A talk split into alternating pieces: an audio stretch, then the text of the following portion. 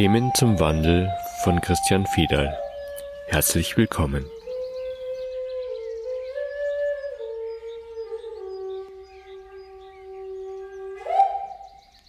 Heute gibt es wieder eine Frage von einer Hörerin. Und zwar ist die Frage, warum suchen sich manche Menschen Leid aus in ihrem Leben, in ihrer Erfahrung? Sowas wiegt schlimme Krankheiten, Verlust eines geliebten Menschen oder auch so kollektives Leid wie Hungersnot. Die Frage setzt schon mal voraus, dass wir als Seele uns unsere Erfahrung selber aussuchen. Das ist natürlich grundsätzlich ein Weltbild, was nicht alle Menschen haben. Und die Frage, die dahinter steht, ist erstmal, warum gibt es überhaupt Leid in der Welt? Diese Frage alleine reicht schon, weil ob wir uns das aussuchen oder nicht, ist dabei erstmal unerheblich. Leid an sich ist eine Form von Betrachtung, geht von gut und von schlecht aus, also von guten Gefühlen und von schlechten Gefühlen. Und deswegen kann es Leid geben. Also immer dann, wenn schlechte Gefühle auftauchen, wenn schlechte Situationen auftauchen, dann leidet man, weil man immer auf die gute Situation schaut. Und in dem Vergleich, in dem permanent gelebten Vergleich, hat man immer das Gefühl, es fehlt was. Also es ist nicht richtig, was man gerade erlebt. Und das ist Leid.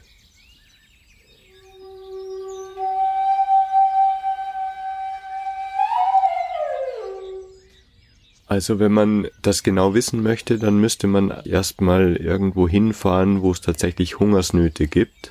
Sogenannte Hungersnöte, das ist das, was wir in unserer reichen Welt ähm, in den Medien erfahren. Und müsste erstmal überprüfen, wie geht's den Menschen wirklich in ihrem Leben dort und wie geht's ihnen mit dieser Nahrungsknappheit man wird dann auf jeden Fall Menschen treffen, die sehr wohl in Lebensfreude sind und man wird genauso Menschen treffen, die darunter leiden. Grundsätzlich kann man sagen, dass das, was die Menschen erleben, einfach deren persönliche Erfahrung ist. Und in diesem Weltbild, dass es Leid gibt in der Welt, höre ich dann natürlich schon den Aufschrei, weil wir natürlich in dem Kollektiv der gesamten Menschheit feststellen müssen, dass es auf der einen Seite absoluten Reichtum gibt und auf der anderen Seite Armut und das im Vergleich weist wieder darauf hin, dass irgendwas ins Ungleichgewicht geraten ist. Und diese Betrachtung, die würde ich unterstützen, da ist was ins Ungleichgewicht geraten. Das kann man sich näher anschauen. Das bedingt aber kein Leid, sondern es ist eine Erfahrung, die man macht und man könnte das kollektiv als Menschheit ausgleichen. Das geschieht aber nicht, weil wir aus dem gleichen Grund, nämlich der Bewertung, also das Richtige und das Falsche, immer das Gute anstreben. Und deswegen gibt's Kapitalismus zum Beispiel, da ist das Gute einfach das viele Geld. Oder Luxus, da ist das Gute einfach der Luxus, das viel haben und ständig nur nach meinen Wünschen leben und so weiter und so weiter. Das erzeugt im Gesamtbild der Menschheit auf der anderen Seite die Notwendigkeit von Hunger. Im Grunde ist diese Möglichkeit von Luxus auch eine Form von Hunger. Und wenn man sich das anschaut, dann sieht man, dass das eine Bild das andere ausgleicht, beziehungsweise Hinweise gibt darauf, wo das Ungleichgewicht liegt. Also können die, die tatsächlich keine Nahrung haben, oder sagen wir besser, sie könnten auf den Luxus schauen und ihn durchschauen und sehen, dass das auch eine Form von Hunger ist, also noch keine Fülle, und die, die im Luxus sind, könnten auf die schauen, die Hunger haben und sich selbst wahrnehmen als Hungernde. Ich beschreibe das jetzt so explizit, weil das, was letztendlich im Herzen der Menschen als Sehnsucht ist, ist die Fülle. Und das kann man auf alle sogenannten leidvollen Erfahrungen beziehen. Die Fülle an sich ist am Gleichgewicht interessiert. Und wenn es Ungleichgewichte gibt, dann kann jeder in seinem Umfeld dafür sorgen, dass dieses Ungleichgewicht aufgelöst wird. Und damit kommt man in das vielbesprochene Geben und Nehmen. man sorgt selber dafür, dass in dem Umfeld das Ungleichgewicht aufgelöst wird.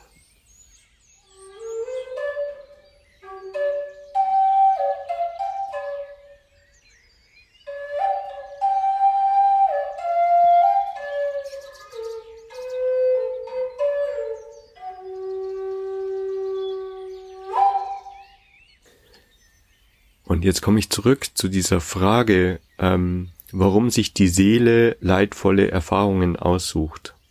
Wir gehen jetzt mal davon aus, dass die Seele sich das selber aussucht.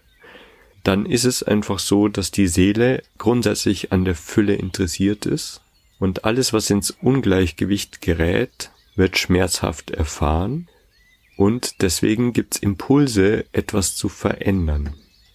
Damit holt die Seele nicht nur sich selbst in die Fülle zurück, sondern das gesamte Umfeld. Und jetzt habe ich gesagt, schmerzhafte Erfahrungen im Vergleich zu leidvollen Erfahrungen. Also Schmerz an sich ist eine Art von Gefühl, die einen Namen gekriegt hat. Wenn man es genau betrachtet, dann ist es einfach nur ein Gefühl, was ausgelöst wird durch eine Erfahrung. Über diese Erfahrung muss man nicht erhaben sein. Man darf durchaus Schmerz erfahren und es ist nichts falsch dran. Sonst sind wir wieder in dem alten Schlamassel, dass man immer nach dem Guten sucht und dann nach der richtigen Erfahrung. Schmerz an sich ist einfach nur ein spezifisches Gefühl und das darf so sein. Dass wir das nicht in unserem Leben haben wollen, ist die Motivation, etwas zu verändern, also in Richtung Gleichgewicht. Schmerz an sich ist aber noch kein Leid. Leid entsteht da, wo der ständige Blick auf das gute, richtige Gefühl gerichtet ist und man feststellt, dass man das gerade nicht hat. Also man guckt auf das, was man nicht hat, anstatt auf das zu schauen, was man hat und damit ganz in Kontakt zu bleiben dann könnte man feststellen, dass Schmerz an sich einfach ein überbordendes Gefühl ist, wo andere Gefühle dahinter stehen und diese Gefühle wollen gefühlt werden. Da ist der Verlust eines Menschen ein gutes Beispiel. Wenn ein geliebter Mensch geht, dann entsteht natürlich eine Lücke in der Erfahrung der Angehörigen. Und dieser Abschied hat was mit Trauer zu tun, also mit diesem Erkennen, dass da Liebe war, mit dem Erkennen, dass man reich beschenkt war mit diesem Menschen. Das hat im Grunde was mit Schönheit zu tun, zu erkennen, welche Qualität, welchen Wert das hatte, dass dieser Mensch im eigenen Leben war. Und man darf diese Trauer fühlen. Es ist nichts verkehrt an der Trauer. Es ist ein Abschied, es ist ein Loslösen, es ist ein Gehen lassen von all diesen schönen Erfahrungen, die man geteilt hat. Und das hat was mit Ehre zu tun, mit Würde, mit Respekt und mit Freude darüber, dass es diesen Menschen gegeben hat. Und das tut weh. Das kann sein, dass das weh tut, weil es löst sich aus dem eigenen Energiefeld und es löst sich aus dem eigenen Umfeld. Und es verändert natürlich alles. Die eigene Erfahrung wird damit verändert. Man muss sich auf was Neues einstellen und neue Bedingungen akzeptieren. Es ist eine Veränderung, ein Wandel, der da ansteht, der mit den entsprechenden Gefühlen parallel läuft. Wenn ich bereit bin, das zu fühlen, dann ist das ein sehr intensives Erleben und hat was mit Lebendigkeit zu tun. Ist noch kein Leid. Leid entsteht dann, wenn ich der Meinung bin, dass das, was gerade geschieht, nicht so sein sollte und nicht sein darf, immer mit dem Blick auf gute, harmonische Gefühle, was ja auch nur eine Betrachtungsweise ist und eine Bewertung.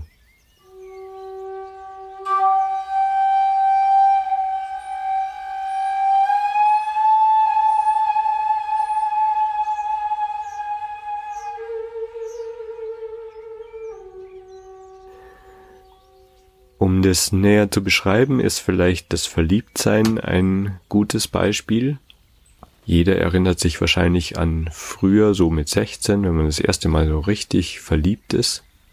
Wenn das körperliche System total durchdreht, man keinen Gedanken mehr fassen kann und man quasi in einem absoluten Ausnahmezustand ist. Wenn man das nicht so dringlich ersehnen würde, dass es da eine Ergänzung gibt in Form des anderen Geschlechts, dann müsste man zugeben, dass das eine leidvolle Erfahrung ist. Und müsste man zugeben, dass das was mit Schmerz zu tun hat. Wenn es dann die erste Trennung gibt von dem so sehr ersehnten Menschen, wenn man das mit wachen Augen betrachtet, sind das genau die gleichen Gefühle, wie im Verliebtsein und ist nicht einmal das ersehnte Glück und das andere Mal ein Leid, sondern sehr, sehr intensive Gefühle, die den ganzen Körper, das ganze System beeinträchtigen und die durchaus schmerzhaft sein können. Damit nehme ich die Wertung aus den Gefühlen raus und betrachte einfach aus einer übergeordneten Position. Und das ist die Möglichkeit, die jeder Mensch in jedem Moment hat, aus der Situation, die gerade entstanden ist, einen Schritt zurücktreten und sich anschauen, was gibt das für neue Möglichkeiten, was fordert mich gerade auf, wo ist Ungleichgewicht, das ich verändern möchte.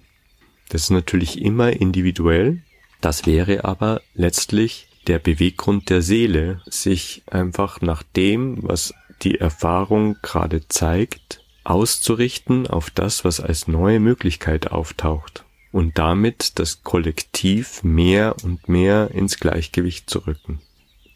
Ich weiß, das ist sehr ideal gesprochen, aber letztlich ist das der Beweggrund der Seele.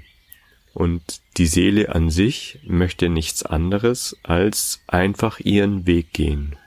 Darin sind Gefühle, die Schmerz bedeuten und darin sind Gefühle, die Glück bedeuten.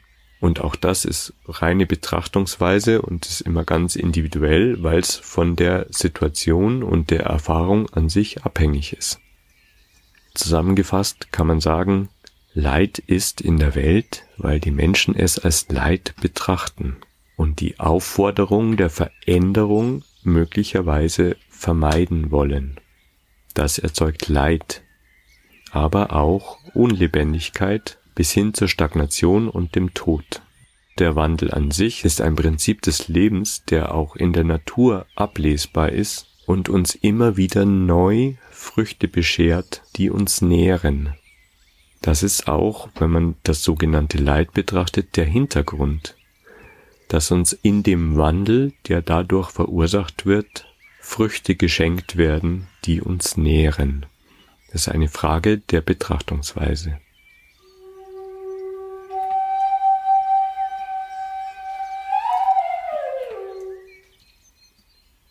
Und wie bringt man das jetzt ins Leben, wenn man gerade eine leidvolle Erfahrung macht? Also erstmal geht es ja nicht drum, von dem Leid ins Glück zu kommen, sondern in den Frieden dass das so ein stilles Glück erzeugt, das steht auf einem anderen Blatt.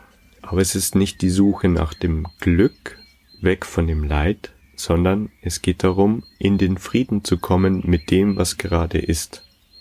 Und wenn ich das so sage, dann spricht sich das schon fast selbst. Da geht es erstmal darum zu akzeptieren, dass die Situation so ist, wie sie ist. Also ich nehme an, was mir das Leben schenkt. Sage ich ganz bewusst so, es ist immer ein Geschenk, weil es immer eine neue Möglichkeit aufmacht. Auch wenn geliebte Menschen gehen, verändert sich, wie gesagt, das gesamte System und ich bekomme neue Möglichkeiten. Also ist als allererstes das Annehmen, das Akzeptieren und dann die Bereitschaft zu fühlen. Denn wenn da Traurigkeit ist, wie gesagt, das darf so sein, dann ist da so lange Traurigkeit, sind da so lange Tränen, bis dieser Veränderungsprozess abgeschlossen ist. Oder halt zumindest eine neue Richtung gewiesen hat. Ist ja nichts verkehrt mit den Tränen. Vielleicht hat der eine oder andere schon mal so eine ähnliche Erfahrung gemacht. Meine Erfahrung ist, dass wenn ich erlaube, diesen Schmerz und diese Traurigkeit zuzulassen, dass dann irgendwann ein Punkt kommt, wo ich ganz tief berührt sein kann und wo plötzlich aus der Traurigkeit eine Form von Schönheit entsteht, die eigentlich kaum mit Worten zu beschreiben ist, weil die völlig unbedinglich ist, also von nichts abhängig. Das ist gefühlte Schönheit. Und schon allein das ist ein großes Geschenk in dem Schmerz, wenn ein Mensch geht, weil man ja eigentlich mit auf die Reise genommen wird in die Ausdehnung in unsere göttliche Quelle. Also es ist immer ein Berührtwerden von dieser Quelle. Und in dem Lösungsprozess kann es als Schmerz wahrgenommen werden. Und dann kommt die Traurigkeit, und dann kommt die Schönheit, und dann kommt der Frieden, und dann ist es still. Das ist das Geschenk.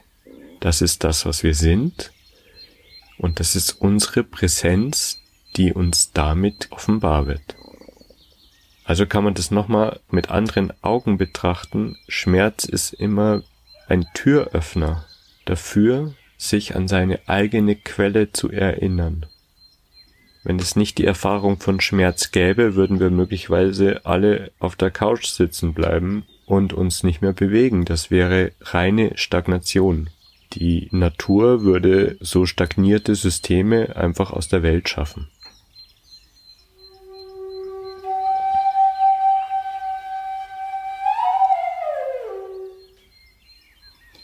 Leiden wir eigentlich nur, weil wir an der physischen Welt festhalten, weil wir an unseren persönlichen Leben festhalten und uns nicht auf diesen Fluss von Geburt und Tod einlassen, so wie die Natur, die das ohne Wertung jedes Jahr aufs Neue einfach tut. Ja, das ist ein super Impuls, weil da ist jetzt ganz am Anfang eben die Frage, warum sucht sich die Seele so etwas aus?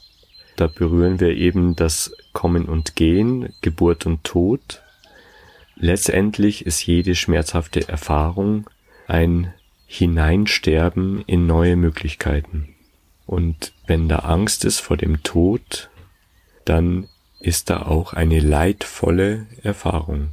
Genau wie du sagst, weil man dann versucht festzuhalten an den Situationen, die man als sicher, als harmonisch, als schön wahrgenommen hat, in der Angst zu sterben. Definitiv. Und letztendlich die Berührung mit der Quelle, die ich angesprochen habe, ist der Hinweis darauf, dass wir einfach nur über die Schwelle treten und die Form verändern. Aber die Seele an sich einfach weiter sammelt, Erfahrungen sammelt und einmal auf der einen Seite der Schwelle, einmal auf der anderen Seite der Schwelle. Und wenn wir unsere körperliche Vergänglichkeit uns anschauen, dann ist es ja fast ein Segen, immer wieder mal gehen zu dürfen, weil dann erneuert sich das alles wie von selbst. Das ist wie die Natur, wie du sagst, die sich in jedem Jahreskreislauf wieder erneuert. So ist es mit uns Menschen auch, nur dass wir wenn wir in die materielle Verdichtung inkarnieren, erstmal vergessen haben, dass wir dieser gesamte Kreislauf sind. Dieses Spiel auf Erden will uns erinnern an unsere eigene Quelle, an unsere Ewigkeit. Wenn ich das sage, dann kriege ich ein ganz warmes Gefühl in meinem Herzen, weil damit sind alle Probleme, die wir Probleme nennen, nicht mehr so schwergewichtig, weil wenn es mit dem Tod endet, dann ist es das, was eh passieren wird. Und ich trete über die Schwelle und habe die Wahl, wieder zurück in die Materie zu inkarnieren und weiter Erfahrungen zu sammeln.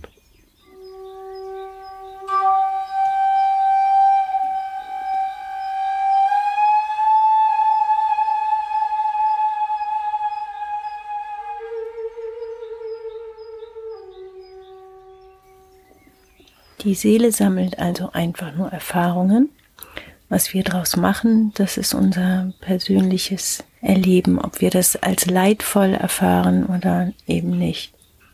Ja, das ist ein wichtiger Punkt, weil das, was uns die Möglichkeit gibt zu leiden, ist auch das, was uns die Möglichkeit gibt zu erkennen, dass wir ewig sind. Es ist unser Unterscheidungsbewusstsein, unser wahrnehmendes Bewusstsein, das die Möglichkeit hat, in die Vergangenheit und in die Zukunft zu reisen.